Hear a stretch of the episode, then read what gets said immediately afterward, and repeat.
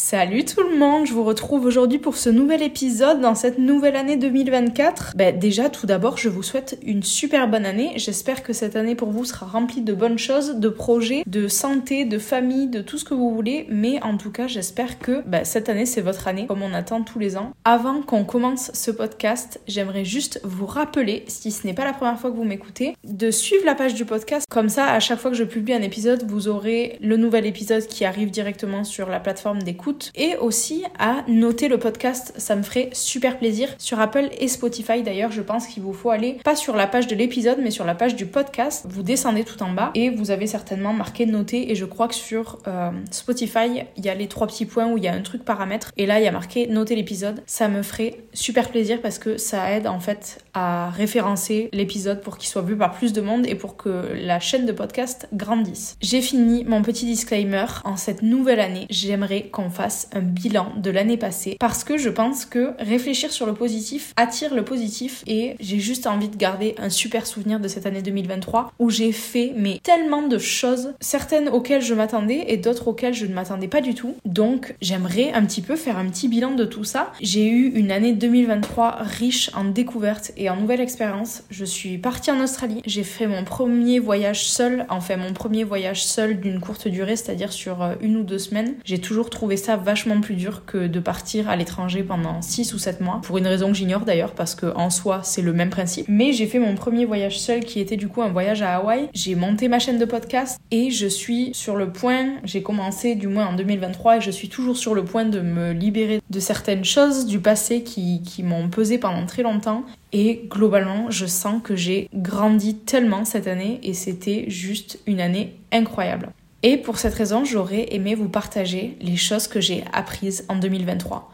Parce que cette année, ça a été une année où je me suis rendu compte d'un milliard de choses que je ne peux pas tous vous citer euh, dans cet épisode, bien évidemment, sinon ce serait beaucoup trop long. Mais je vais vous en partager 5 et je pense que ça peut être super intéressant. Sans plus tarder, on passe tout de suite à la suite de l'épisode. Et donc, en 2023, j'ai appris l'importance des petits pas. Quand on entreprend quelque chose, je pense que espérer un changement radical mènera très rarement à un résultat. Et je pense qu'avec l'arrivée de la nouvelle année, ça se prête carrément au sujet puisque chaque année, chaque année, on se fixe des nouvelles résolutions, des bonnes résolutions de la nouvelle année. On a toujours un pote qui vient nous dire alors là, cette année c'est bon, je me mets au sport, je me mets à courir 5 euh, fois par semaine ou euh, j'arrête de grignoter entre les repas ou ça y est, euh, les nuits je vais dormir 8 heures par nuit. Et en fait, vous le retrouvez au bout de deux semaines, vous lui demandez alors du coup comment ça se passe ton truc? Et il va vous dire ouais bah en vrai j'ai laissé tomber. Et je pense que ça arrive à tellement de monde et ça m'est arrivé tellement de fois aussi. Et en 2023, j'ai compris pourquoi. C'est que c'est juste trop gros en fait. On peut pas demander à quelqu'un qui dort 4 heures par nuit du jour au lendemain de se mettre à dormir 8 heures de sommeil par nuit. Parce que cette personne, elle va être motivée pendant l'espace de deux jours et donc elle va dormir très correctement pendant certainement deux jours. Et puis il y a un moment où elle va juste lâcher parce que la motivation sera partie. Et la motivation, c'est un sentiment, c'est comme la colère, c'est comme la joie, c'est un sentiment qui part et qui revient. On ne peut pas avoir une motivation qui est toujours constante. Et je pense sincèrement que si on se pose des défis qui sont trop gros, le jour où la motivation ne sera plus là et qui va rester que la discipline, ça va être très très compliqué pour maintenir la parole qu'on s'était donnée à soi-même. Moi, je me suis rendu compte de ça parce qu'en 2023, je me suis dit, bon, j'ai quand même envie de me reprendre en main d'un côté sport parce que c'est vrai que j'ai fait du sport toute ma vie. Mes parents m'ont toujours euh, encouragé à faire un sport quand j'étais gamine et il fallait toujours que je choisisse au moins un sport par année. Et euh, quand je suis rentrée au lycée, en fait, j'ai vachement laissé tomber ça. J'ai fait de la gym pendant plusieurs années, mais j'ai arrêté autour de mes 17-18 ans, je pense. C'est-à-dire qu'entre mes 18 et mes à peu près 20-21 ans, j'avais plus aucun sport et l'activité physique, mine de rien, ça me manquait parce que bah, je me suis rendu compte que mon cardio était nul, clairement, et aussi pour une raison esthétique, du coup, parce que je me suis rendu compte que mon corps était super flasque. C'est terrible à dire, mais je crois que c'était ma mère qui avait pris une photo de moi de dos au lac en maillot de bain et j'ai vu le derrière de mes cuisses et mes fesses et je me suis dit, mais ça va pas du tout. Et alors, je veux pas faire l'apologie du changement de corps et tout ça, mais par contre, je pense que quand on a envie de faire des efforts sur quelque chose qui peut être changé via quelque chose de sain et quelque chose qui, bah, juste qui, qui fait du bien, en fait, je pense que c'est totalement ok. Et du coup, moi, j'avais envie de changer ça parce que je me suis pas sentie bien, en fait, de, de me voir comme ça. Mais comme je savais que j'allais jamais pouvoir tenir à faire 4 séances de cardio hit par semaine pendant une demi-heure. Je me suis dit, bah tant pis, ce que je vais faire, c'est que je vais m'imposer. Je crois que le rythme, c'était deux jours d'entraînement, un jour de repos. Et je faisais ça sur toute une semaine. Et en fait, du coup, j'ai commencé à faire du cardio hit deux jours d'affilée et ensuite un jour de repos. Mais le gros truc dans tout ça, c'est que je ne me suis pas fixé de minimum. C'est-à-dire que je me suis pas dit je vais faire des sessions de 30 minutes. Je me suis juste dit voilà, tu fais quelque chose, il faut que tu fasses quelque chose, peu importe pendant combien de temps en fait, mais il faut au moins que tu fasses ton entraînement. Et en fait, je jaugeais en fonction des vidéos YouTube que je suivais et dans les vidéos YouTube, je me suis rendu compte qu'il y en avait certaines où c'était vraiment juste des entraînements de 5-10 minutes. Et en fait, ça a été vachement plus facile pour moi de tenir mon rythme parce que ben, les jours où j'avais zéro motivation, je me disais bon ben en vrai, c'est que 5 minutes. Genre, je me lève là, dans 5 minutes c'est terminé, et 5 minutes c'est rien. Ça paraît pas aussi insurmontable que de se dire ah ben voilà, là je suis dans mon lit, je suis en train de manger des chips, et dans 30 secondes il va falloir que je me bouge et que j'aille faire une séance cardio de 45 minutes. Ça n'a rien à voir parce que les 5 minutes en fait elles paraissent tellement petites qu'elles sont hyper surmontables. Et en fait ça a été hyper graduellement, c'est-à-dire que ben, au début je me faisais parfois des séances de 5 minutes, quand j'avais plus de motivation je me faisais des séances de 10 minutes, et puis au bout d'un moment, j'ai laissé tomber les séances de, de 5 minutes et je me suis dit, bon, mais voilà, là je sens que je peux en faire plus, donc je faisais une séance de 15 minutes. Et bah les gars, je vais vous dire un truc, ça a super bien marché parce que trois mois après, je me suis retrouvée à la salle. J'allais à la salle quatre fois par semaine. Quatre fois? Non, j'avais trois séances par semaine. Et là, du coup, je suis passée à de la musculation, vraiment. Et j'y allais trois fois par semaine pendant, je pense que mon entraînement durait entre une heure et une heure et demie. Et ça m'a fait tellement du bien en fait parce que ben, je me suis tenue la promesse que je m'étais donnée à moi-même. Et donc mes objectifs ont vraiment évolué en fait petit à petit. Et graduellement, je suis passée de séances de 5 minutes à des séances d'une heure trente auxquelles j'étais super contente d'aller. Et je pense qu'il n'y a pas un jour où j'ai loupé mon entraînement parce que ça a été super graduel et qu'en fait, au moment où je faisais mes séances de 1 heure, 1 heure et demie, bah, il y a eu tout un process qui a été long et qui a été graduel pour mon corps et pour mon mental, qui a fait que les séances d'une heure et demie, elles ne me paraissaient pas inatteignables du tout.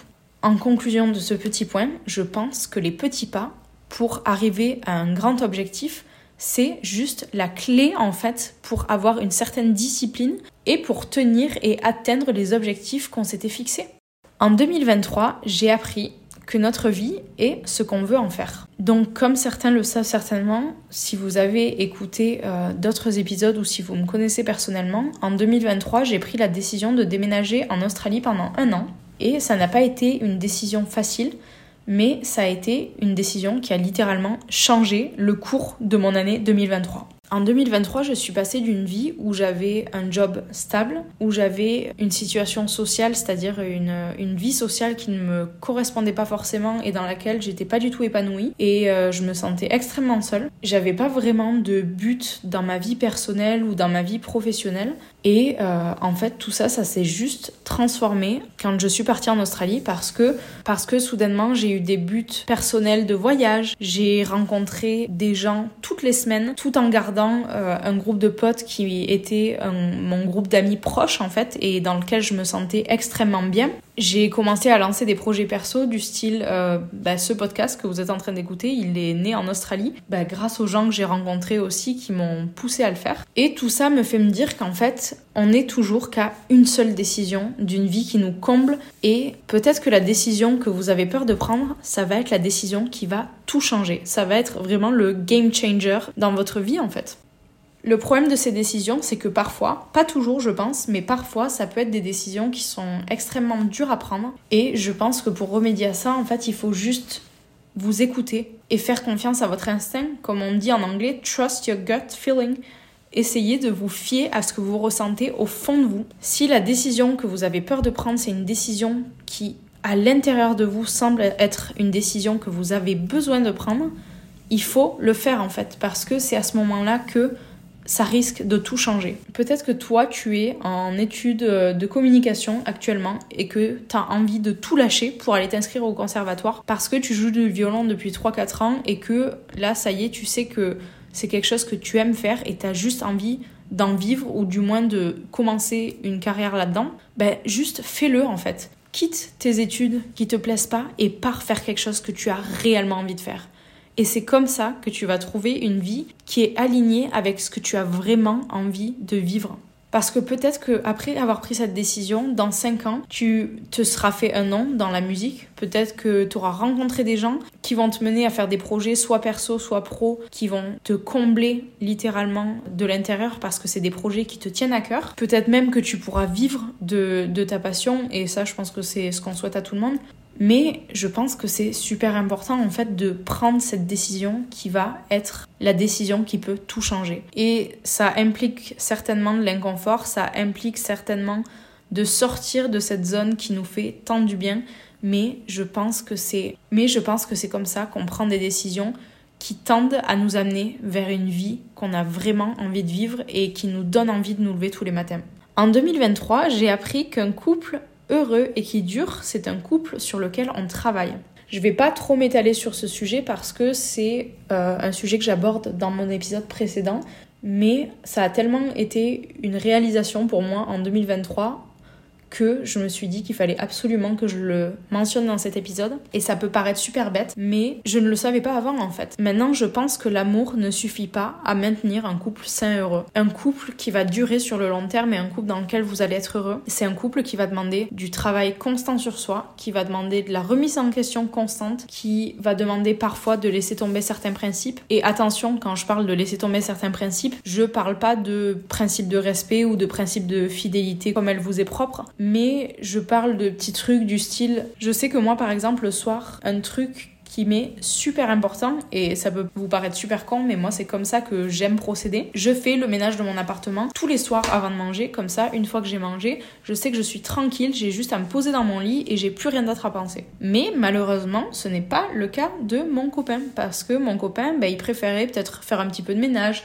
puis manger, puis aller se poser un peu dans le lit et puis revenir. Et c'est pas du tout la manière dont j'aime fonctionner parce que j'aime une fois que je suis posée, être posée. Mais ben, l'amour, en fait, ça demande de faire des concessions sur certains trucs, dont sur cette chose-là qui, moi, peut être dur pour moi, en vrai, de, lâcher parce que ben, j'ai l'impression que je me sens overwhelmed quand je, quand je procède de la manière dont mon copain aimerait procéder. Mais c'est comme ça et ben, il y a des jours où si mon copain n'a pas l'énergie qu'il faut, c'est peut-être moi qui vais lâcher sur des trucs que habituellement je n'aurais pas envie de lâcher. Mais je pense que c'est le propre d'un couple de mettre les efforts qu'il faut et quand il faut pour ben, faciliter la vie de, de l'autre et la vie en couple en fait. Si vous êtes en couple et que vous avez l'impression que vous faites pas souvent des efforts sur votre couple et tout ça, il y a beaucoup de chances, selon moi, pour que votre relation, elle passe d'une relation qui vous apporte quelque chose et qui vous uplift à une relation qui va juste être une relation d'habitude et une relation juste à laquelle vous êtes, bah ouais, habitué, dans laquelle vous êtes dans une routine et qui n'a plus vraiment de valeur en soi sur le long terme puisque c'est juste quelque chose auquel on est habitué en fait et on ne voit même plus le côté exceptionnel dans le fait de partager notre vie avec quelqu'un qu'on aime et c'est pour ça que je pense que c'est super important de travailler sur son couple et de faire l'effort de maintenir l'amour qu'il y a dans une relation. En 2023, j'ai appris que je ne me foutais pas complètement du regard des autres. J'ai globalement toujours eu confiance en moi, ou du moins j'ai toujours cru que je m'en fichais complètement de ce que les autres pouvaient penser de moi, parce que j'ai quand même toujours été quelqu'un qui sait exprimer ses opinions et qui sait exprimer quand elle n'est pas d'accord. Donc j'ai toujours pensé que j'avais plutôt confiance en moi, et je me suis rendu compte en 2023 que mon discours intérieur n'était peut-être pas aussi proche de ce que je pensais que ça. C'est-à-dire que j'ai confiance en moi en ce qui concerne ma personnalité, en ce qui concerne mes goûts, en ce qui concerne mes opinions. Par contre, quand il s'agit de faire quelque chose qui sort un petit peu de l'ordinaire et du commun des gens normaux en fait, ben là ça devient plus compliqué. Comme vous le savez, j'ai commencé ce podcast quand j'étais en Australie et en fait ça a été très compliqué pour moi au début de partager mon podcast sur les réseaux sociaux et juste d'en être fière. J'arrivais à partager mon podcast mais sans vraiment me dire que c'était moi, sans vraiment poster du contenu sur mes réseaux sociaux à moi je le faisais toujours via les réseaux de mon podcast, en fait, là où les gens qui me suivent sur mon compte principal ne me suivent pas. Et en fait, je pense que, ben, au fond, ça traduit une importance que j'attache au regard des gens parce que je me suis toujours dit, oui, mais si cette personne, elle voit ça, ben, peut-être qu'elle va penser que c'est gênant, peut-être qu'elle va penser que c'est bizarre de parler euh, à un micro tout seul dans sa chambre, peut-être qu'elle va penser que faire un podcast, mais pour qui elle se prend. Et ça a été un petit peu la même chose quand j'ai commencé à vouloir faire des vidéos sur TikTok. J'ai toujours été super intéressée par le fait de faire des vidéos en face cam sur TikTok parce que bah, j'aime bien le côté créatif qu'il y a derrière et puis j'aime bien m'exprimer et parler sur différents sujets. Et en fait, je me suis rendu compte que intérieurement, la raison pour laquelle je ne faisais pas ça, c'était parce que bah, j'avais peur, je pense, de ce que les gens allaient penser parce que je me suis toujours dit oui, mais si des gens de mon collège ou de mon lycée ou de voilà des gens que j'ai connus dans une vie antérieure tombent sur ça, ils vont peut-être se dire que c'est gênant en fait de faire des vidéos sur TikTok en face cam, de parler comme ça. Et c'est terrible en fait parce que je me suis jamais rendu compte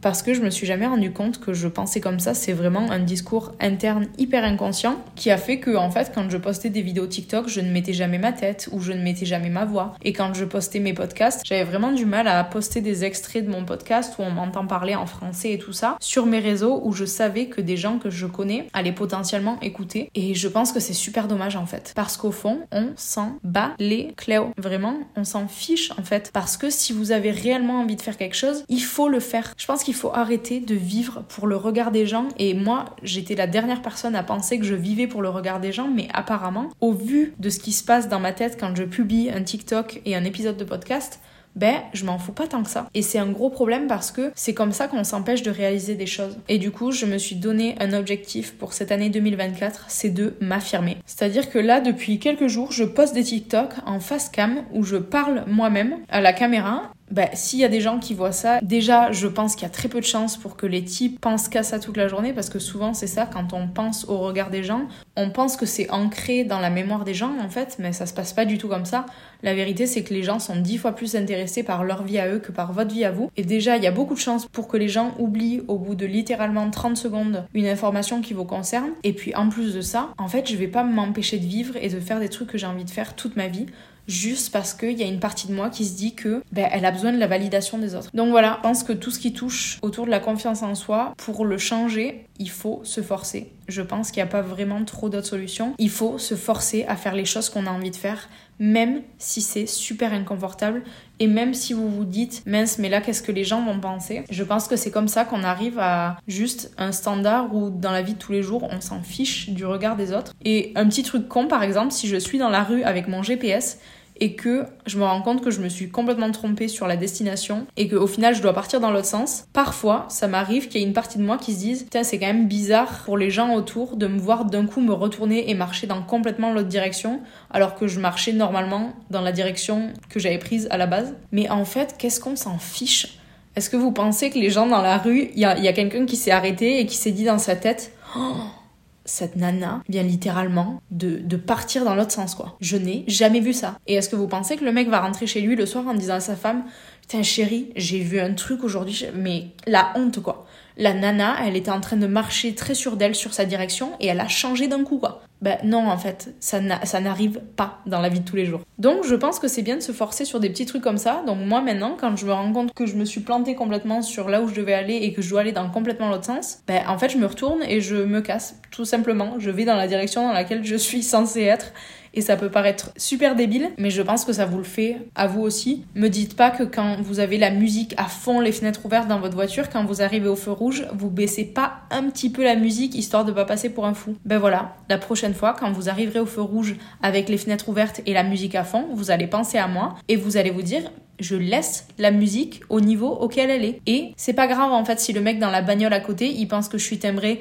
ou il pense que j'écoute de la musique de merde, on s'en fout.